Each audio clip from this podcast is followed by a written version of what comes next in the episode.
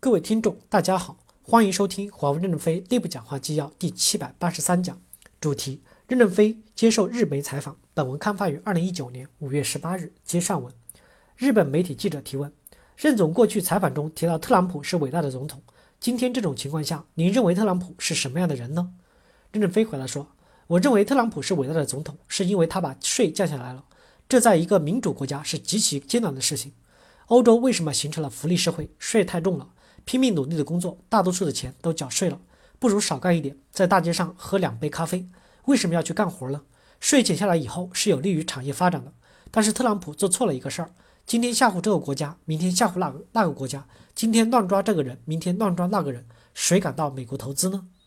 减税这件事儿，四十年前邓小平就做过。邓小平是把所有的外资企业的税收降到了百分之十五。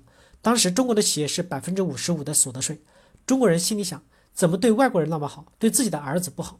开始外国人并不相信，就试一试，发现中国各地政府都想做出成绩来，争相把中央给的政策用的最好。外资企业先免税三年，再两年减半，外资企业在中国得到了极大的好处，就都蜂拥到中国来。三十年前我就去过海南岛的亚龙湾，亚龙湾跟夏威夷一样漂亮，那么好的沙滩，政府五毛钱一亩卖给了霍英东。后来土地涨到一千万一亩，霍英东后来把高尔夫球场一部分的酒店专送给政府了。外资在中国税收的优惠政策下蜂拥进入了中国。邓小平对外国人是很友好的，特别是对日本。胡耀邦时期，中日青年一传又一传的互相往来交流，中国和日本在八十年代到了友谊的高峰，中日之间的经济互补性关系得到了发展。日航在上海建的花园饭店今天还是很漂亮的，花园酒店已经不知道赚回多少个花园酒店了。中国是真心对外资的好的，像特朗普这么吓唬人是没人敢投资的。一个要政策优惠的环境，一个要恪守信用。我讲特朗普伟大，讲的是减税这一条。特朗普人格有两面性，因此这么好的政策没有得到世界的追捧，而且让美国的股市狂跌。他没有用好这个政策，等他明白过来，别人也不敢相信他说话算数，可能就失去了成为伟大总统的机会。但是他给全世界各国政府都提了一个醒，一定要减轻企业的负担。让企业纳税少一点，用于开发新产品，用于改善设备，这样国家才能恢复竞争力。中国也减了百分之四的税了。过去我说特朗普是伟大的总统，仅仅只减税这一面，今天并不改变这个看法。不因为打击我就改变看法，不因为我的家庭受难就改变看法。如果我没有这样的胸怀，就没有今天的华为。日本媒体记者提问：第一个问题，美国禁止向华为出口，华为是之前已经做好准备，还是比较吃惊？如果之前就有准备，大概是从什么时候开始准备的？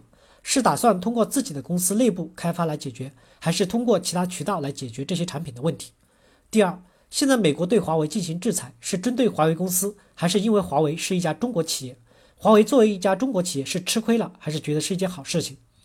任正非回答说：第一个问题，回顾一下历史，二零零二年到二零零三年的时候，也是我们公司发展的转折点。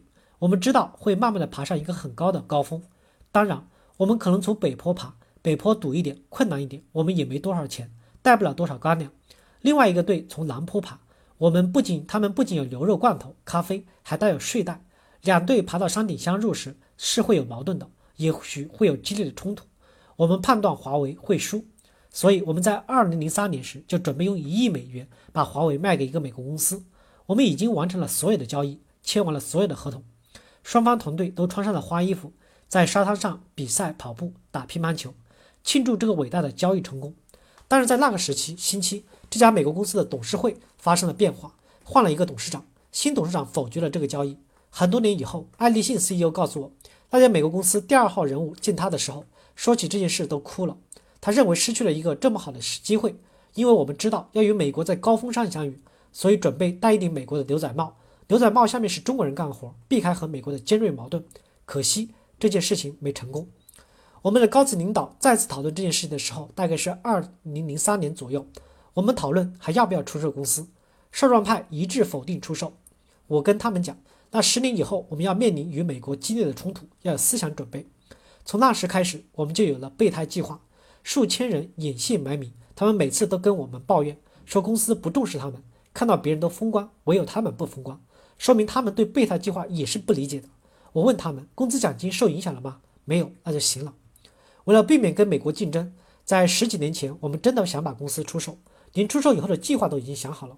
有一种假设是把中国所有的大大小小的拖拉机厂全部收购。中国拖拉机的最大问题是漏油、不耐高温。我们用 IPD 的研究方法能解决这个问题。那时拖拉机一千美元一辆，我们把质量提高以后卖两千美元。如果走了那条路，也许我们就成了世界上最大的拖拉机王国。第二个假设是搞旅游，目标地处是四川、西藏和云南交界的一个三角地，像瑞士一样开发齿轮的爬山火车，在这个地区方建设旅游区。我们还动员高层领导去三角区一块块的买地，在火车通过的附近建高级酒店。如果你没买到地，我们的火车就不从那里走，拐弯了。这项计划也是很伟大的。当时一百亿美元是很大的数字，而且还可以用杠杆来撬动。今天的中国的旅游很拥挤，若果那样也能疏导一下人流，因为大家否决再出售的计划，所以我们就一心一意的走信息产业这条路不动摇了。对于第二个问题，我认为他是从地缘政治来讨论的这个问题。至于网络会不会分成两个呢？除非他们不想做别的国家市场。现在双方都在拼命的爬坡，也许有一天我们都会爬到山顶，但我们绝不会拼刺刀的，而是拥抱双方，庆祝我们为人类社社会服务大会师。我绝不会记恨美国的，我年轻时就是亲美的。